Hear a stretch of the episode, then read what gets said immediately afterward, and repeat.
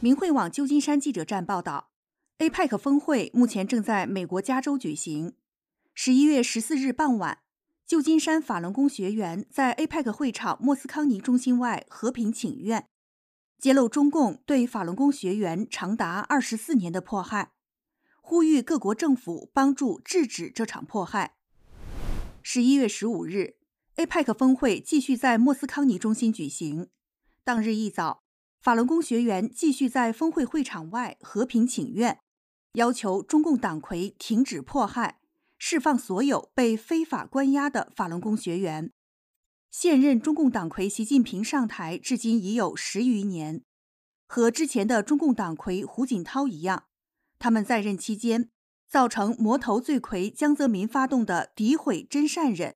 对法轮功名誉上搞臭，经济上搞垮。肉体上消灭的政治运动得以延续。江泽民、罗干、曾庆红、周永康一伙推出的天安门自焚骗局，仍然是数亿中国人仇恨、害怕和鄙视法轮功的根本原因。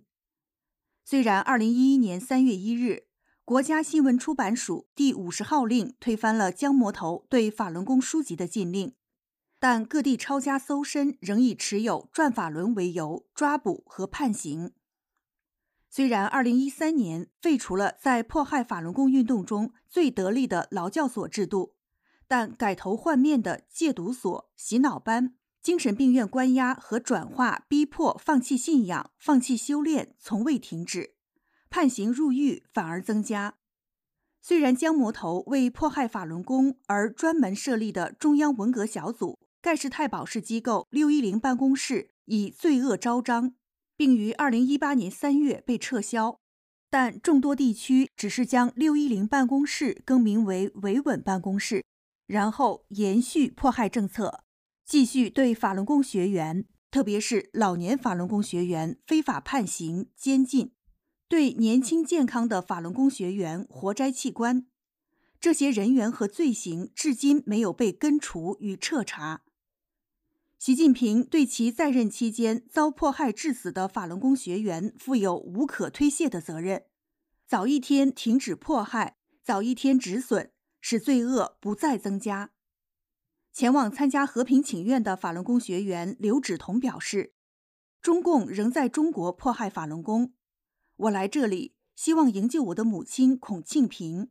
她于去年十月二十二日遭到中共绑架。”至今被关押在大连市姚家看守所，现在已经一年多了。中共在证据严重不足的情况下仍不放人。洛杉矶法轮功学员康女士特地坐飞机来到旧金山，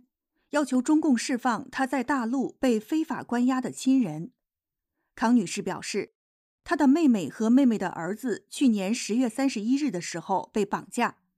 她妹妹的电脑和打印机以及其他个人物品都被警察抢走。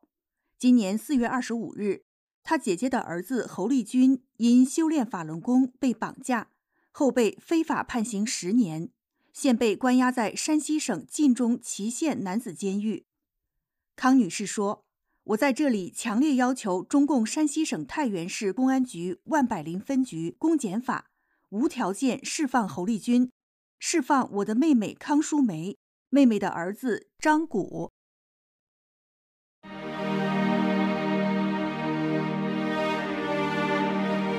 俗话说：“宁搅千江水，不扰道人心。”因迫害修炼人而造下的罪业，甚于迫害普通人；因迫害大法修炼弟子而造下的罪业，则远甚于任何罪业。恶报加深时，多一丝一毫都难以消受，绝不可从世俗人情出发想当然。本期的明慧简讯就到这里，欢迎观众朋友订阅、点赞、转发明慧电视频道。有建议和提问，请给我们留言。世界需要真善忍，谢谢您的支持与陪伴。